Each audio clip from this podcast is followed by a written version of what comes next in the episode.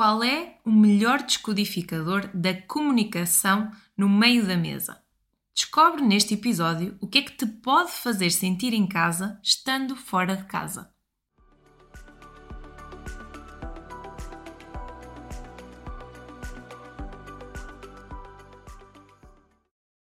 Olá, bem-vindos ao podcast Bem Fala Quem Está de Fora e hoje estou em Lessa da Palmeira, num sítio muito especial para mim. Estou num restaurante vegetariano, estou no restaurante Seiva e comigo tenho o David. Olá, David. Olá. Bem, corrige já, o Seiva, mais do que vegetariano, é um conceito plant-based, ou seja, o ponto de partida é vegetal e a carta vai oscilando em função daquilo que é a sazonalidade dos produtos vegetais. Ok, então já vamos falar um bocadinho sobre o Seiva, sobre este contexto, mas primeiro eu queria explicar o porquê de eu estar aqui. Um certo dia andava aqui a passear pela praia e sem saber muito bem onde é que ia jantar, eh, dei de caras com o Seiva. E quando entrei aqui, aquilo que eu me pude perceber é que era mais do que um simples restaurante. Não era um simples restaurante onde me sentava e comia havia aqui muita base de comunicação, de relação com o cliente, de relação com a comida e de perceber aqui muitas logísticas e muitas dinâmicas. E acabou por ser mais do que um jantar. Foi um jantar que me proporcionou uma, uma experiência diferente. E por isso eu decidi convidar-te para falares um bocadinho sobre ti, uh, quem é que tu és, qual é a tua história e sobre este projeto que é tão incrível. Bem, eu, para mim é sempre um, um gosto enorme partilhar aquilo que é a minha visão de cozinha, a minha visão de mundo e os meus projetos. Tenho a sorte ou o privilégio do Seiva ser meu e eu poder expressar aquilo que sou através de, de algo que é meu, através de um restaurante, através de experiências bonitas, que é aquilo que nós fazemos aqui. eu não vendo comida, eu vendo experiências. Eu partilho parte daquilo que sou, parte daquilo que é a equipa, parte daquilo que é a natureza, naquele momento, para quem quiser vivê-lo.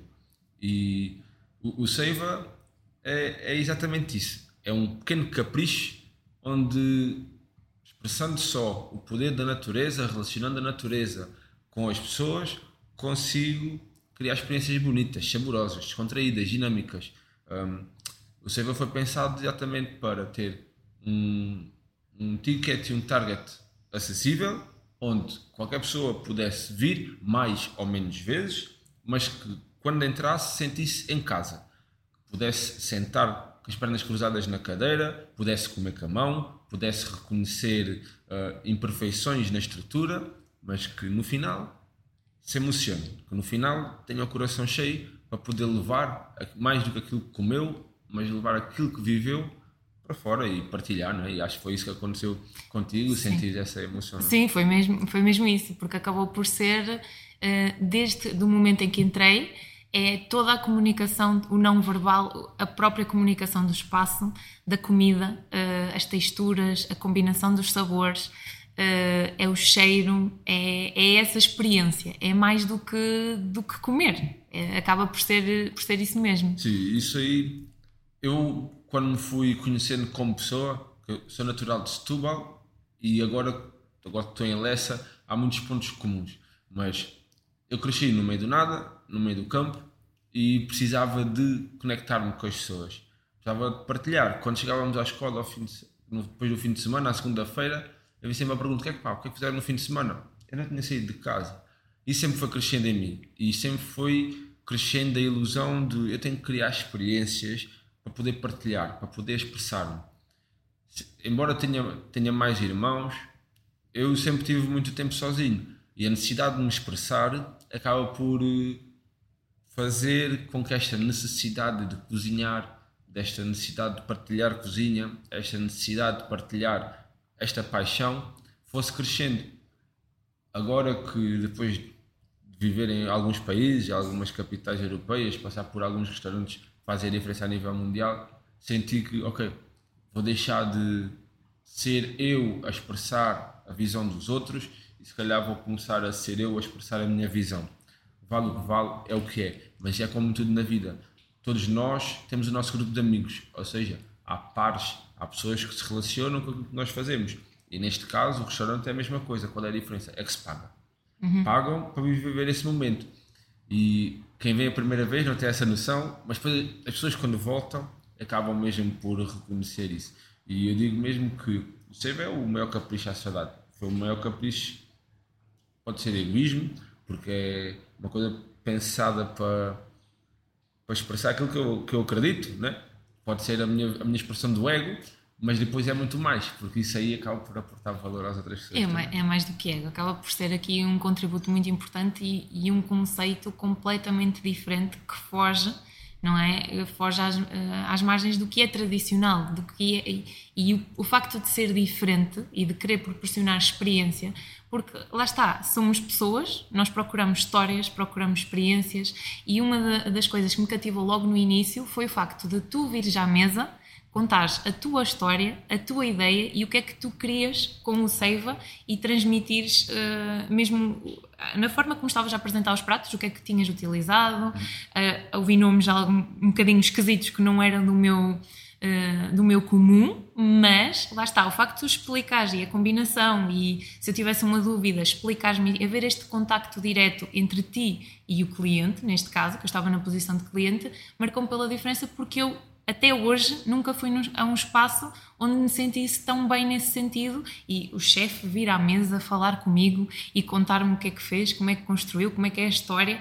Eu nunca tinha tido uma experiência assim e por isso esta ideia de também te trazer ao meu podcast para falarmos um bocadinho sobre isso. Sim, isto acaba por ser eh, a fusão daquilo que eu já fazia nos restaurantes para aquilo que eu acredito que é a experiência de serviço aplicada a um conceito de seiva.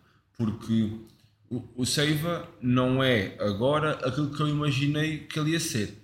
O Seiva constrói-se todos os dias. Mas eu sempre trabalhei em restaurantes fine dining, com tickets muito mais elevados, muito mais elitistas, muito maior minúcia no, no produto, na técnica, na elaboração, na experiência, onde tudo é elevado ao mais pequeno pormenor. Eu não discordo nada disso aqui, mas tem que ter um leque mais abrangente, porque as pessoas aqui não pagam 200, 300, 400 euros, pagam 20 ou 30. Há que haver diferença. Claro. E onde não pode haver diferença é no sabor. Onde não pode haver diferença é no critério e na seleção.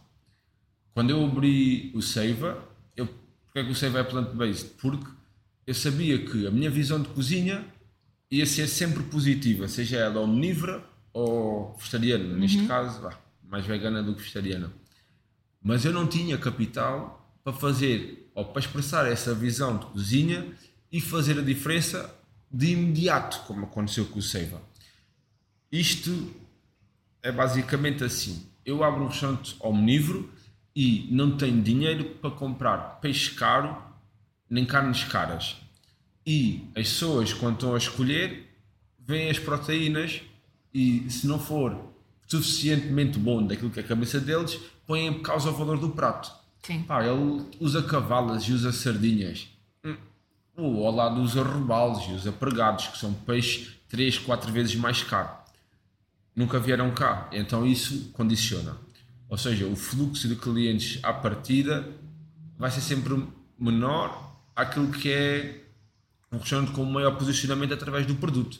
Uhum. Quer dizer que eu até conseguir uma faturação que equilibrasse a estrutura da empresa, em vez de demorar 3 meses, podia demorar 6. Em vez de demorar 6, podia demorar um ano. Okay. Isso, tendo em conta que estávamos em Covid, podia condicionar o sucesso ou a própria estrutura do restaurante. E acima de tudo, a minha frustração. Porque eu sendo capaz de, eu tendo a visão de que não fazer porque não posso e saber que pá, todos os dias estou a trabalhar nisto o objetivo é ir crescendo, mas ainda não tenho o fluxo suficiente para isso, isso pode-me criar uma frustração. Acontece que a minha loucura, ou não é excesso de confiança, é mais isso, a minha loucura fez-me acreditar que eu, a cozinhar só plantas, além de conseguir um food cost, ou seja, o preço do produto mais equilibrado, consigo margens mais confortáveis, sendo sempre honesto. Uh, Pode haver alguém que ouvir isto pensa, ah pois, esperta é ele, cozinha couves, ganha muito mais dinheiro. Sim, as couves são mais baratas. É, se cozinhasse carne, claro, ganhava muito menos. Pois é, mas eu faço uma couve saber tão bem como faço uma carne saber muito bem. Quem vem comer ao Seiva nunca se sentiu enganado, nunca. Tipo, nunca houve um cliente que saiu daqui, olha, fui enganado por aquele rapazito, serviu-me uma couve, levou-me 20 euros por uma couve. Uma couve também não é 20 euros, mas Sim. isto não, não acontece.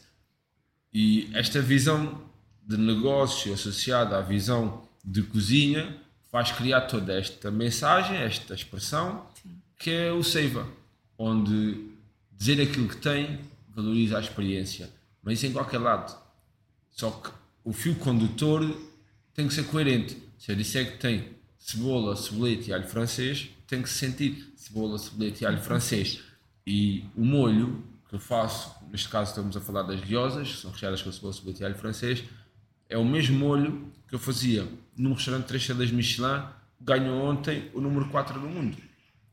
Aqui a questão é, lá usava-se com proteína animal, eu fiz o processo todo até ter 100% vegetal. O meu ponto de partida é, quando eu faço coisas que já fazia, é fazer igual. Primeiro é fazer como eu fazia. E depois é perceber o que é que é animal e o que é que eu posso tirar. Se o produto final não for suficientemente bom, não tenho necessidade de o fazer, porque faço outra coisa. Não tenho qualquer limitação nem dificuldade em fazer diferente. Então, quando há, as pessoas vêm aqui, conseguem realmente comer comida muito boa, que é trabalhada para aquele momento. E quando eu mudo a carta, eu mudo tudo outra vez. Uhum. E mudas a carta de quanto em quanto tempo? A cada duas semanas. Assim, a um cada duas na, semanas? Na loucura. Não mudo 100% da carta, acredito que o Seiva vai fazer vai fazer depois da manhã 10 meses e já tem bem, depois da manhã não sei quando é que é depois da manhã mas pronto, dia 21 dia 21 um, e há de ter sempre assim estas mudanças a estrutura base da carta já está definida há pratos como as guiosas, como os churros como o bagel, como o panipuri não podem sair mas há outros que têm que ir acompanhando a sazonalidade, a estação, um, a nível de temperatura. Mas há outros que as pessoas vêm cá e querem. Eu tive o arroz de feijão dois meses e tal na carta, com os peixinhos da horta. Acho que foi o, não foi o melhor, mas foi dos pratos que eu mais gostei um, de comer do, do Seiva. E tem muita gente que vem cá à procura desse prato. E, ah, você mudou, não devia fazer isso. Assim, claro que devia. Você tem que vir cá é para desfrutar. Não pode vir só à procura desses pratos. Mas há uns que tem mesmo que manter. Também liberta um pouquinho a, a nossa pressão, porque sempre que mudamos um prato, não queremos que ele seja melhor nem pior, queremos que os pratos sejam todos muito bons, mas uhum. todos ímpares. Às vezes, o público daquele momento não é aquilo que procura, então temos que nos adaptar. Eu gosto muito da alcachofra e já tive dois pratos com alcachofra. A maior parte das pessoas em Portugal não come alcachofra. Tudo que era mesas estrangeiros pediam -se sempre alcachofra, sem recomendação. E havia um ou dois portugueses que comiam alcachofra. Eu não posso ser um prato que se calhar na semana sai 10 vezes. Sim. Isso não faz sentido. Então, qual é a minha gestão? Okay, a estrutura do prato é boa, então tira a alcachofra e meta de produto da estação. Como já fiz com os pargos, tirei os, os pargos dos beldroegas, tirei as beldroegas, agora tenho a pak choi.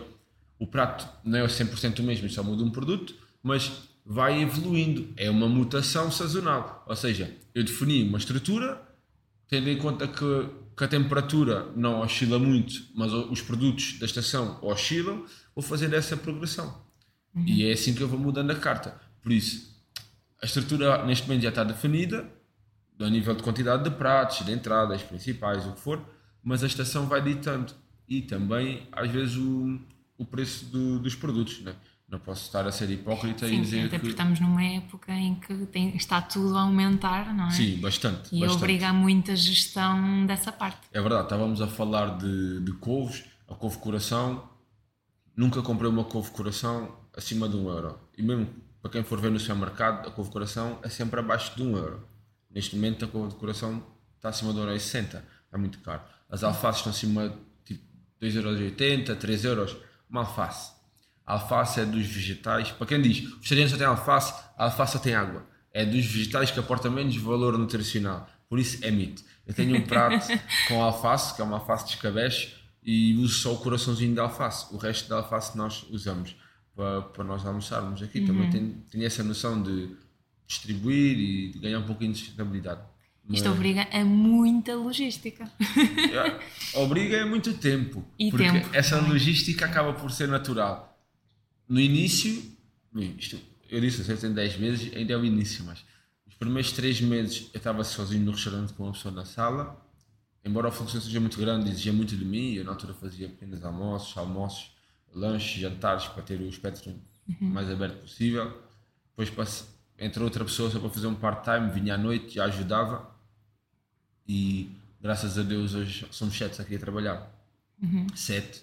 Sete pessoas já é, é um grande encargo. Já é uma, já é um grande, uma grande equipa. e esta logística melhorou muito com o crescer da equipa, com cada um deles aporta valor. Tenho a sorte e o privilégio de trabalhar com pessoas que já trabalharam em sítios muito bons, que têm valores, que sabem aquilo que querem, que se identificam e respeitam o Seiva. Uhum. E a mim também, porque quando eu digo vamos fazer isto, eles são os primeiros a avançar. Temos um dia da criatividade, eu participo nesse dia de igual forma que eles, eu não sou mais nem, nem menos do que eles, ou melhor, sou o patrão deles, mas neste papel tento meter-me como Sim. colega. E eles respeitam, por isso é que eu permito, porque se sentisse de alguma forma essa minha posição seria afetada por um olhar na horizontal, eu não fazia, porque quando nós temos uma empresa, quando nós temos de tomar decisões, às vezes um sim ou não pode ser mal interpretado sim. quando não olhamos na horizontal. Então há que ser sempre consciente que por muito bem que nos falemos, por muito bem que esteja tudo, há uma hierarquia, há uma chefia. Bem, Mas no fundo entidade. também estão todos, enquanto equipa, a remar Sim. com o mesmo propósito e alinhados a nível Sem de valores. Sem dúvida. E não há diferença entre sala e cozinha. Nesse sentido da criatividade, da criatividade, a sala também entra nos processos criativos. Não tem que ser. Nós não temos que criar todos os pratos. O que, eu, o que eu tento sempre fazer, de forma a estimulá-los, a eles fazerem ou provocarem o crescimento da estrutura é vocês conhecem a nossa realidade, sabem aquilo que temos, faço questão de ir com eles ao mercado, faço questão. Eles, todos os produtos que nós usamos são selecionados por todos nós.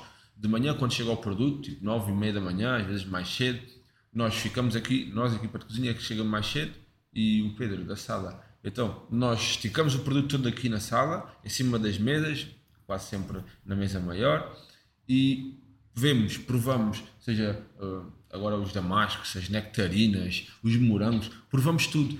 E então sabemos, nós não usamos receitas porque cozinhamos com sentimento. Se nós provamos o damasco e vemos, pá, o damasco está bem docinho hoje, então se calhar na preparação da sobremesa, neste caso não leva açúcar, mas leva agave, não vou precisar de meter tanto agave, porque senão vai saturar, não é? E temos que saber como é que está o produto. Não há standards, a natureza não tem standards. E o Seiva, também como é uma estrutura mais pequena, um restaurante mais pequeno, que leva 30 pessoas no interior e lá fora consigo meter 16, 18, uh, permite esse maior cuidado. Como, como eu já, já tenho vindo a partilhar um pouquinho aqui, os pratos são especiais e são feitos para cada um. Uhum. Eu produzo vá, 10, 12 de cada e na, na 10, 12 é quase como cozinhar para a família. E, mas isto não quer dizer que eu tenho o prato pronto no frigorífico e é servil, não. Tenho preparação suficiente para cozinhar 10 a 12 pratos de cada, de cada no momento. Sim. E se acabar, fazemos mais. Às vezes acontece, fazemos no momento, é diferença de sabor. Esta experiência única. É verdade. E por isso é que eu faço questão de ir a todas as mesas e falar com todas as pessoas.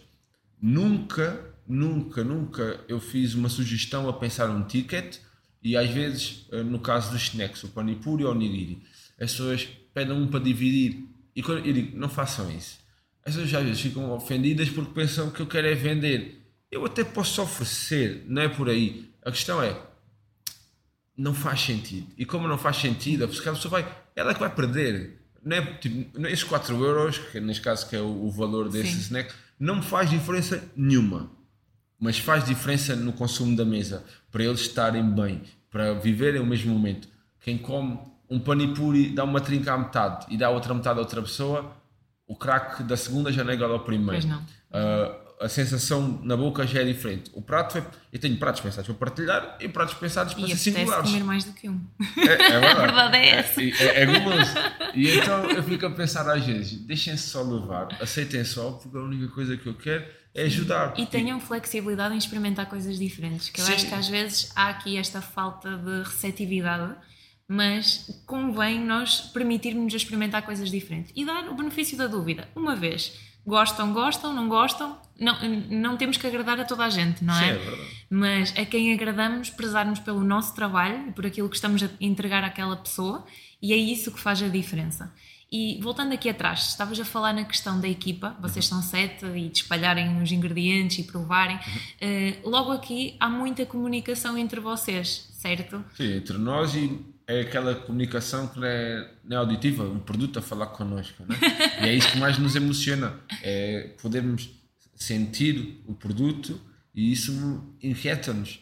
Basicamente, todos nós temos uma, todos nós, todos os humanos temos uma noção daquilo que já vivemos, os sabores, as cores e cada cada produto neste caso nos provoca um estímulo e a forma como nós respondemos ou comunicamos a esse estímulo é o que faz a diferença. Mas aí, só para perceber, vocês experimentam, há este processo de, de experimentação, não é? Uhum.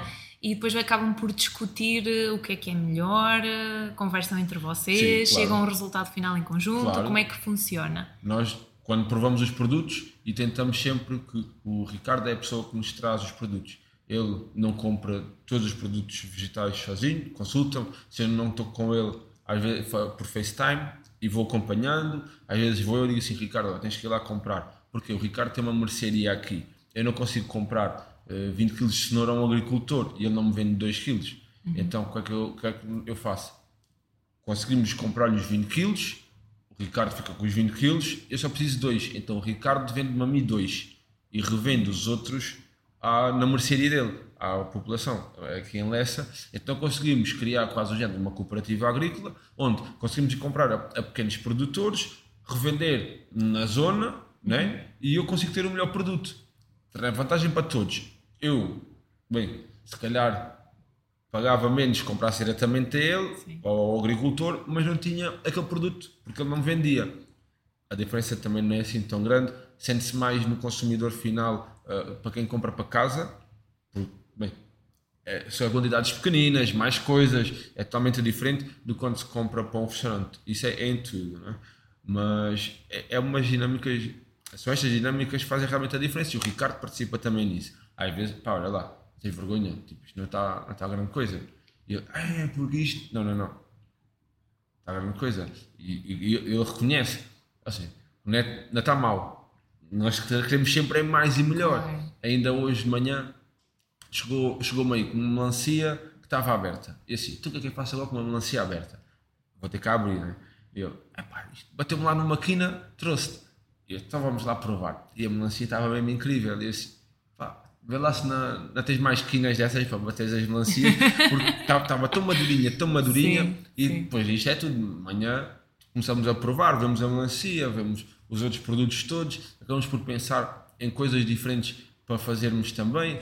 Hum, o prato da banana que eu agora tenho surge mesmo nisso. Poxa, você já fez alguma coisa com cana de açúcar? Eu disse, Olha, por acaso não, mas vou ver o que é que, é vou fazer. E Há ficou assim estes guardado. desafios também É. entre vocês, não é? Porque estávamos a falar de, do- da cana de açúcar e ficou. E ficou de lado da cana de açúcar. E houve um dia que, que nós vimos tipo um hambúrguer de casca de banana. E achámos todos estúpido isso. Ah, Deve ser alguma coisa de jeito. Mas isto é sincero, achámos que não valia a pena tipo, provar. Mas provámos. Então, grelhámos banana, ah, para ter a casca e não sei o quê. Só que, pelo caminho, a comunicação com aquele produto foi tão grande que descartámos a casca e ficámos com a banana no interior grelhada. E foi, e foi quando estávamos a provar, aí um banoffee e tal. E depois eu lembro-me, já sei, vamos grelhar a banana na cana de açúcar. E isto foi estímulos diferentes, em dias diferentes, mas o mesmo processo, que é comunicar com o produto e fazer com que o produto comunique connosco. No inconsciente ele estava lá presente e não sei como, porque isto é o que acontece, eu não consigo descrever o meu processo criativo.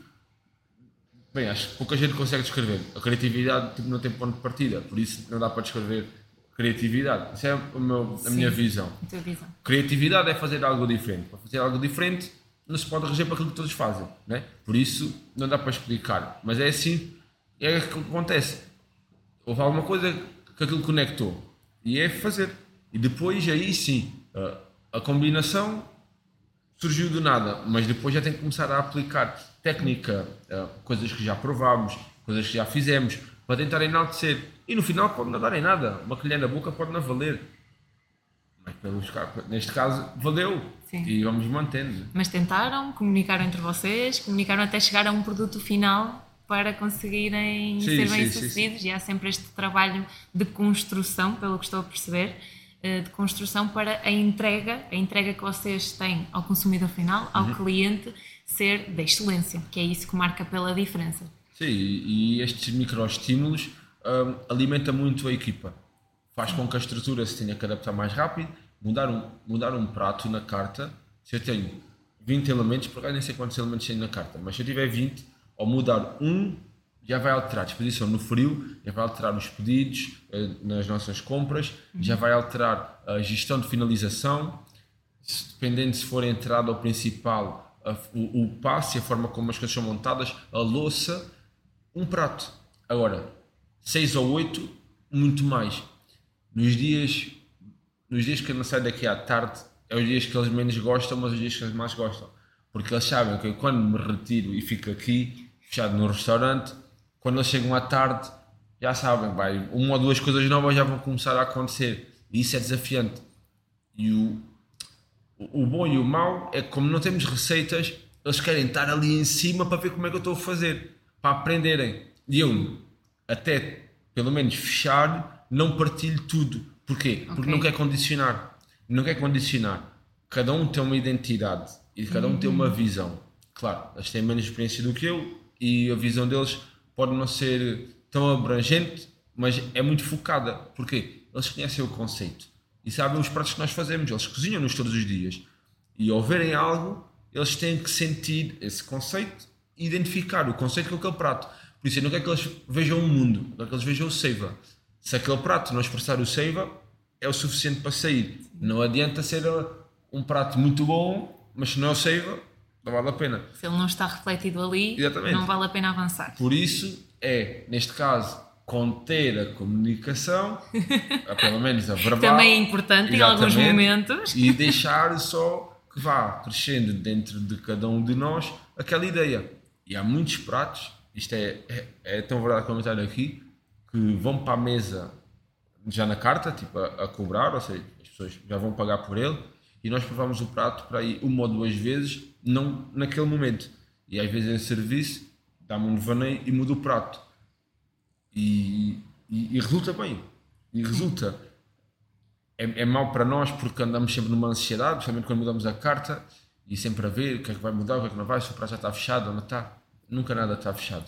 Mas no fundo também não há monotonia e acaba por ser um trabalho bastante flexível uhum. e desafiante, porque nós apegamos-nos muito à questão da rotina. Mas afinal, o que é que é a rotina e o que é que é estável e o que é que é estável no dia a dia? Porque a estabilidade, por muito que nós achemos que ela existe, acaba por não existir.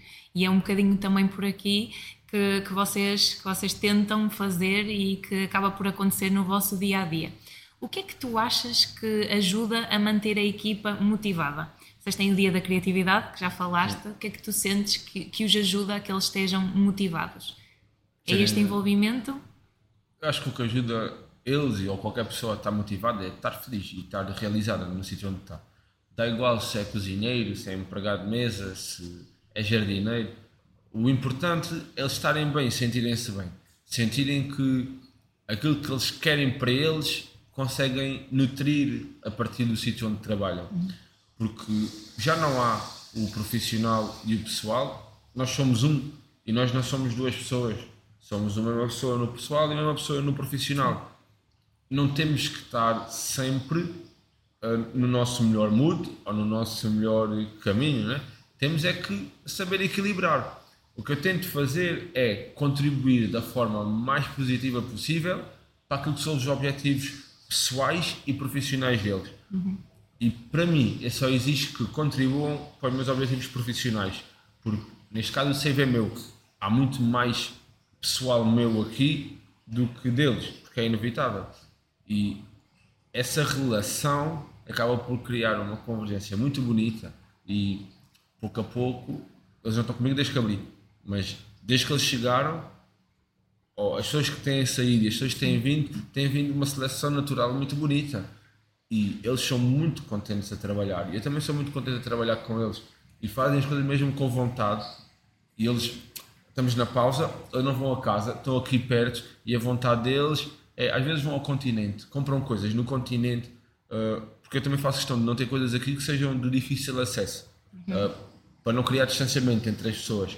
Então eles vão ao continente, compram coisas e vêm mais cedo. Eu, às vezes estou aqui, outras vezes não, porque eles também têm a chave para poder também estar à vontade, também uhum. um voto de confiança da minha parte. Uh, e começam aqui a cozinhar, mais nada para o nosso jantar. Há clientes que às vezes vêm antes da hora, nós estamos a jantar e pá, vocês comem melhor do que nós tipo, fomos para comer. né? tipo, ainda a semana passada fez aqui francesinhas, vegetariana, sem ser vegetariana, dois molhos diferentes. E bem, isso para mim é super positivo. Lá está, estes microestímulos, eles sentem-se bem e então privam o seu tempo pessoal para vir para aqui fazer coisas que eles gostam e que lhes acrescenta valor. Porque no final temos 10, 15, 20 minutos a comer, onde estamos a viver, a desfrutar todo daquele momento. Estamos a falar neste caso disso, mas um, quando eles estão aqui e estão a desfrutar, agora começámos a fazer das músicas também, que é importante perceber como é que nos podemos relacionar. Não é só comida, não é? Então, posso Sim. falar aqui de coisas que acontecem no restaurante que não têm nada a ver com comida, mas tem a ver com comunicação e perceber o que é que eles gostam, o que é que eles são, o que é que eles querem e o que é que eu quero também. Então agora cada dia um escolhe uma música antes do almoço e depois estamos uma ou duas horas a gozar com ele. É normal.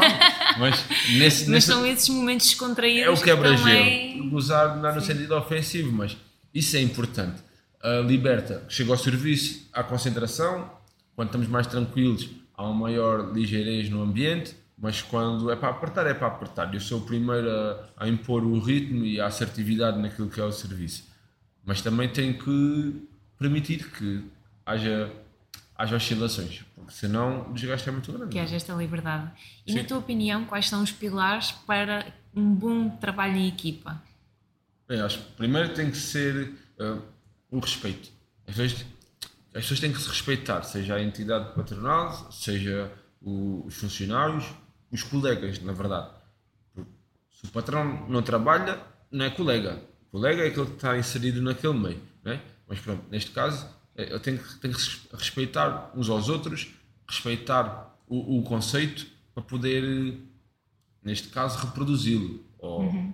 conseguir dinamizá-lo ainda mais.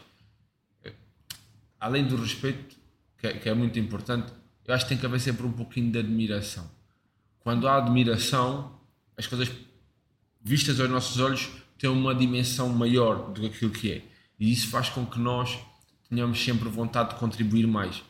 Se eu acreditar que aquilo que eu faço faz a diferença, pode fazer ou pode não fazer, mas se eu acreditar que faz a diferença, essa admiração, pá, eu gosto daquilo que faço porque estou a fazer a diferença. Vai-me sempre, vai ser sempre gasolina para continuar a fazer o mesmo. E acho que poucas vezes fala disto porque a admiração às vezes é associada ao ego, mas é muito importante nós admirarmos, seja, seja nós como pessoas, seja o sítio ou o, o que fazemos e depois tem a ver, já, com, já não consigo dizer-te uma, uma, palavra, mas acho que é a identidade de cada um, o equilíbrio na, na identidade. Tem que, tem que haver uma seleção das sim, pessoas. Sim. E um alinhamento, não é? Porque todos nós somos diferentes e se não nos identificarmos com, com o conceito, posso ser muito bom, posso ser muito bom executante, mas estou ali a mais, a peça não está a encaixar. Então, acho que é, que é isso, é a identidade, o respeito.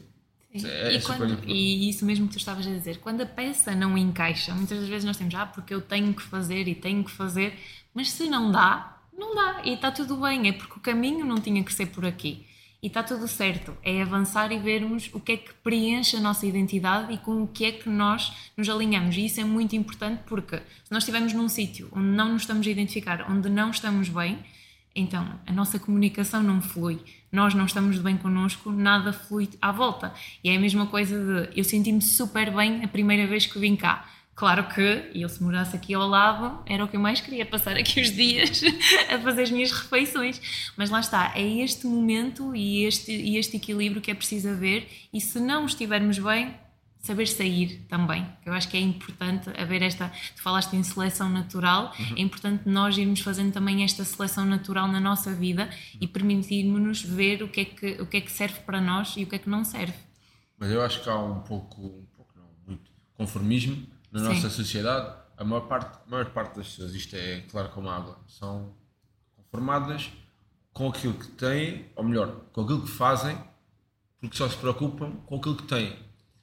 Muitas pessoas, depois de estudar, começaram a trabalhar, sabem que o vencimento deles vai oscilar em 10 anos ou 15, 100 a 200 euros e programam a vida naquilo. Então eles sabem que vão pelo menos uma vez por semana jantar fora, podem ir jogar a bola, podem ir ao café duas ou três vezes por semana e o carro tem que ser um carro assim equilibrado, a não ser que seja em segunda mão. Isto é o padrão. E o foco, de, o foco da sociedade é essencialmente física, é em ter bens. E a realização aparece tarde nessa lista daquilo que são as nossas prioridades.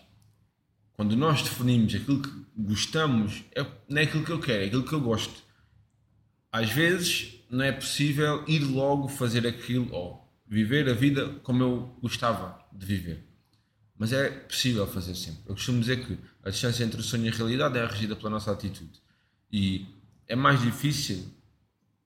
Isso aí depende da vontade de cada um. Sim. Porque as condições são iguais para todos. Se nós todos somos saudáveis, as condições são iguais para todos. Ninguém tem nada de mão beijada. Porque não é por um teu pai rico, tem dinheiro, consegue ter tudo.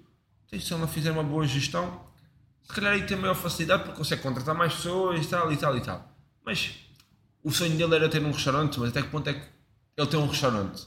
Porque ele só tem pessoas a trabalhar para ele e chega lá e diz uma ou duas coisas. Ok, calhar não é assim tão feliz, né? ou não é assim tão realizado. Uma pessoa cresceu no meio do nada, no meio do campo, vivia com mais 5 ou 6 pessoas naquela casa e não tinha dinheiro nenhum. Começou a estudar, a trabalhar, a trabalhar, a trabalhar. Surgiu uma oportunidade e ficou com, ficou com um café. Com esse café começou a crescer e conseguiu crescer a cadeira, a cadeira de restaurante deles. Qual é foi o processo? Se calhar demorou mais, mas foi possível. E o objetivo era o mesmo: ter um restaurante. Pessoas totalmente diferentes, classes sociais. E todos tiveram que se expressar, todos tiveram que ser quem são. Por isso é sempre lutar e trabalhar muito, não é? Sim, lutar e trabalhar muito, e há esta questão do conformismo que tu falas e da necessidade dos bens materiais. E, e eu, à medida que tenho evoluído e que me tenho apercebido mesmo a nível do meu trabalho, eh, eu hoje prefiro prezar mais pela qualidade do que pela quantidade.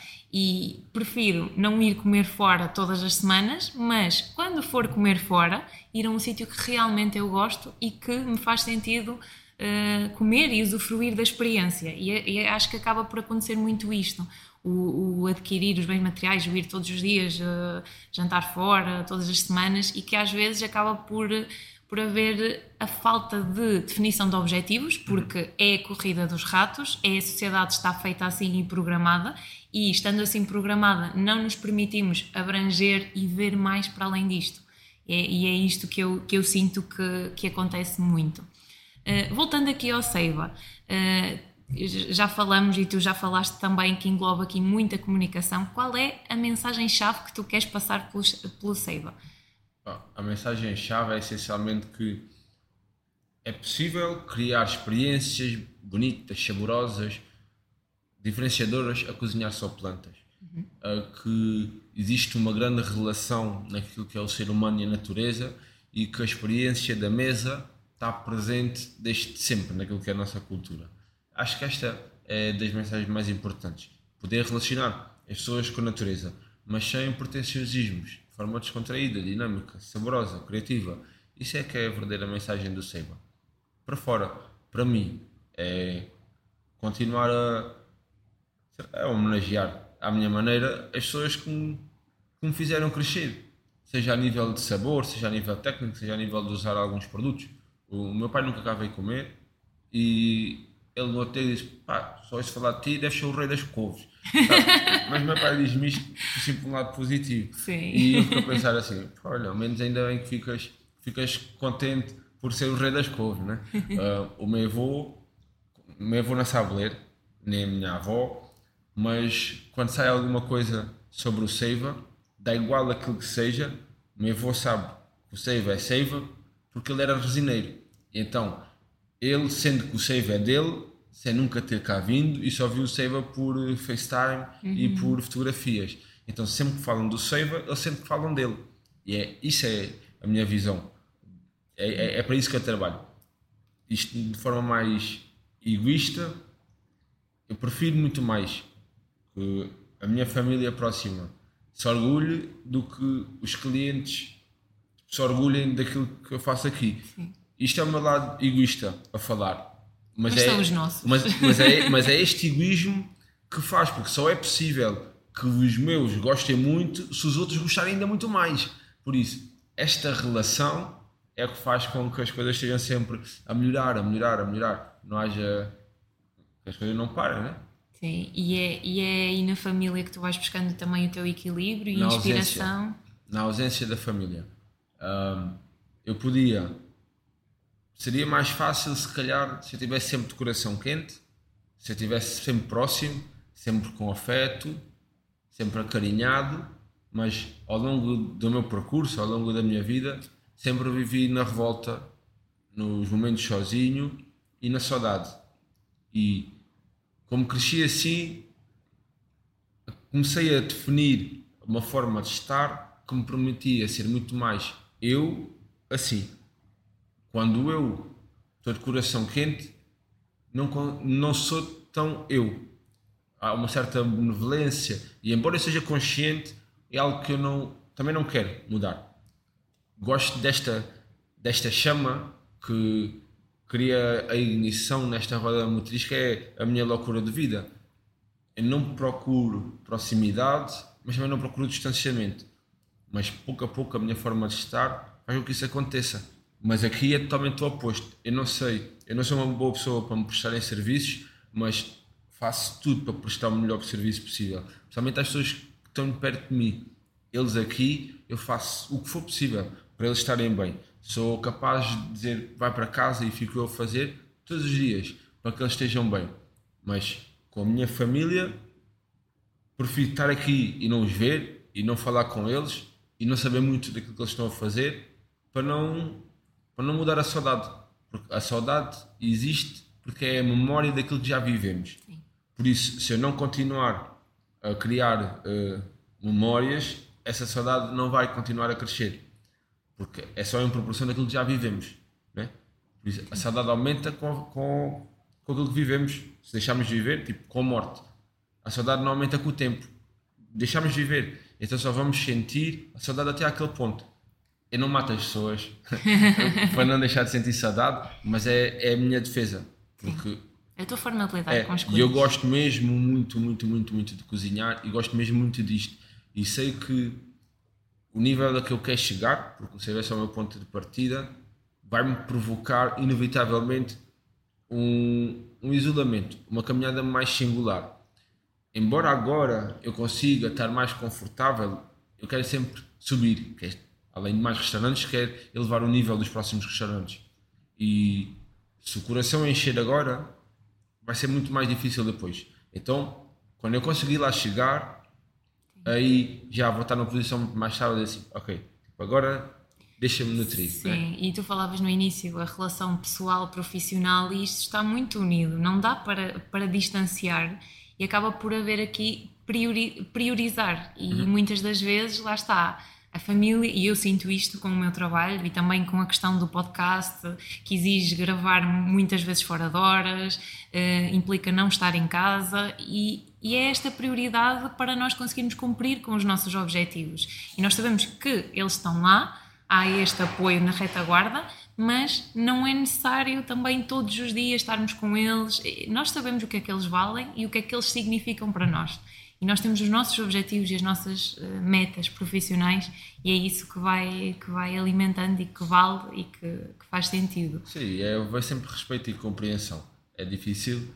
Uh, quem, não, quem não vive, a vida é singular e quem não vive aquela ideologia, por mais ou menos Sim. compreenda, vai sempre criar ali algum distanciamento.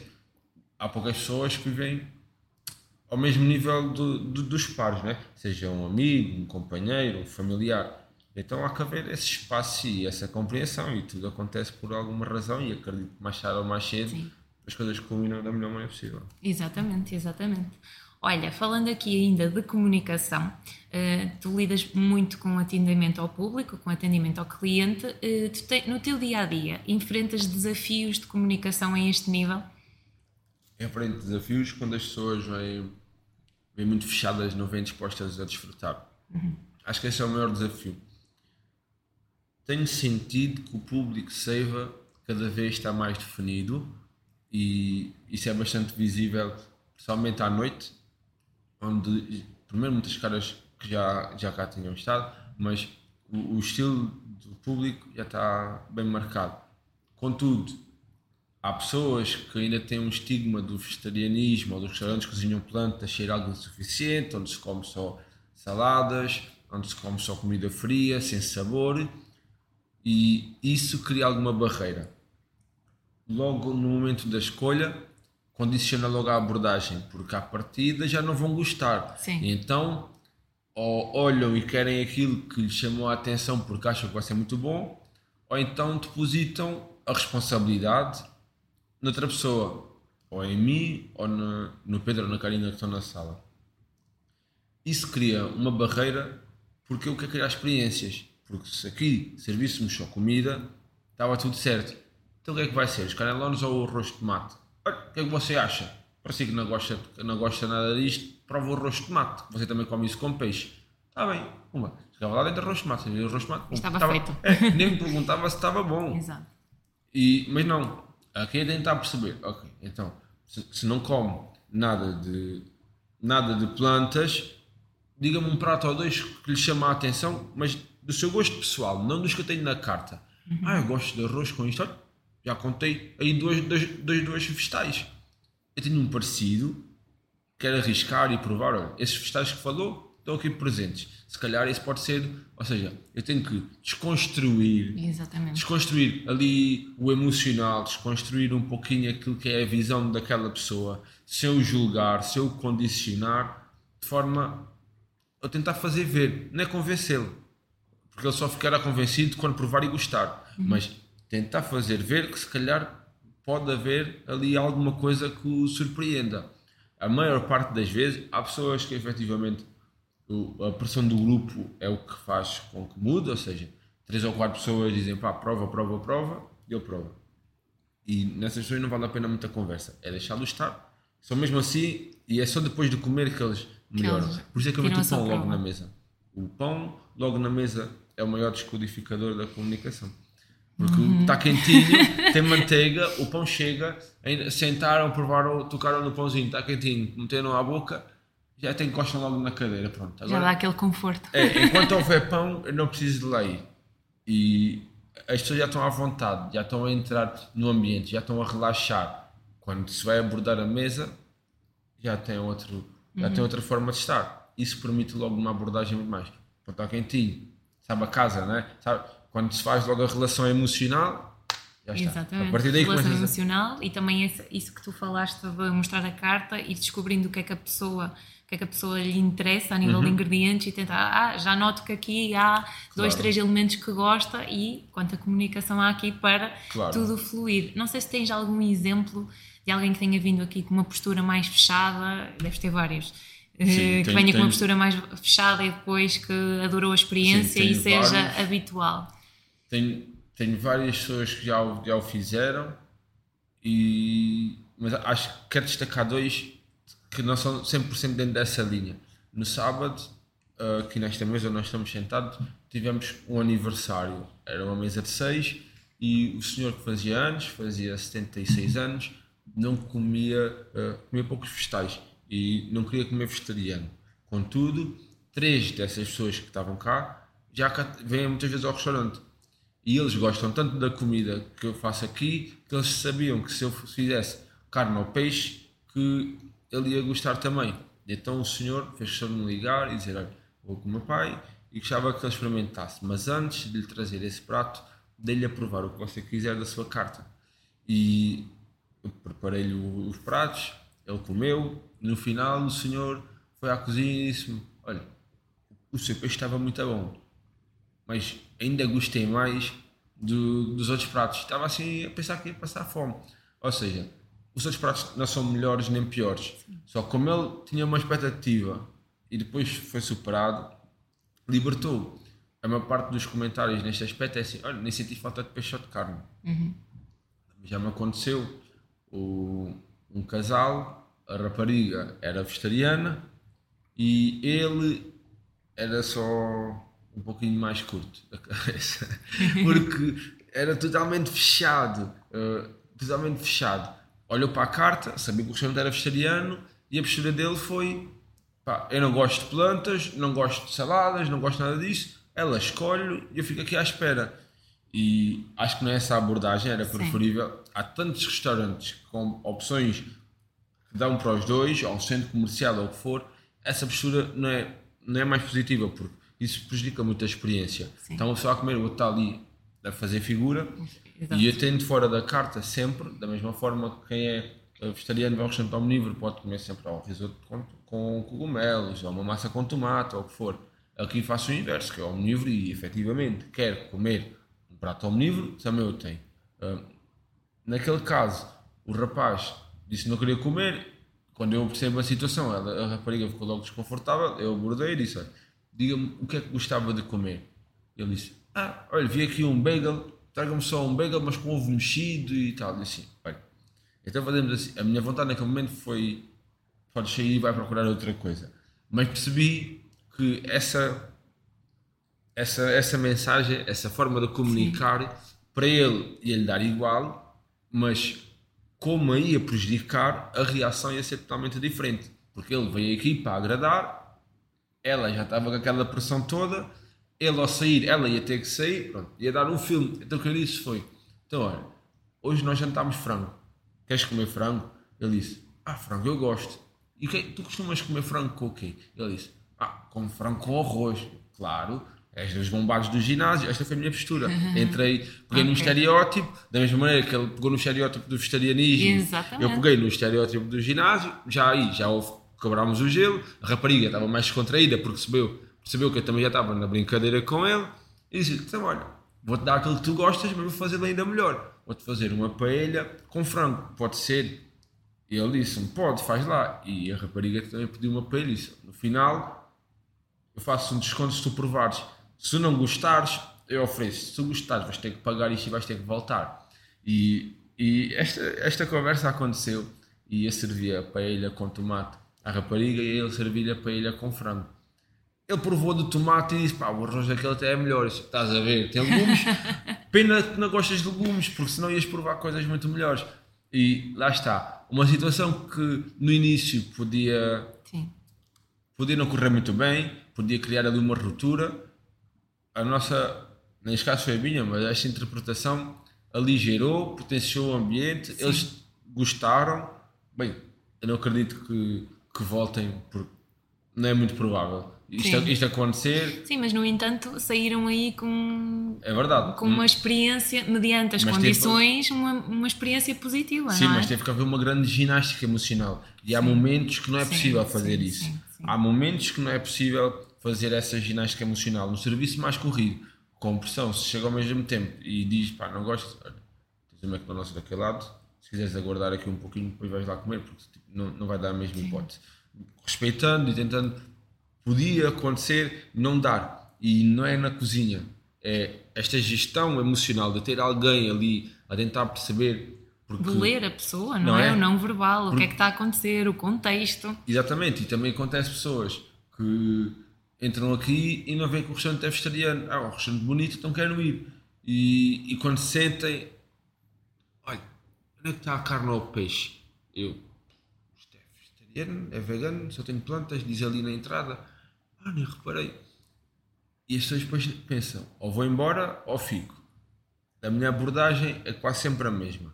É, olha, visto que só agora com uma consciência que o restaurante é plant-based, sinta-se à vontade, se quiser seguir o seu caminho, está tudo Abrir o certo. jogo, não é? Está tudo certo. Se quiser ficar, será um gosto enorme receber e criar a experiência mais bonita possível.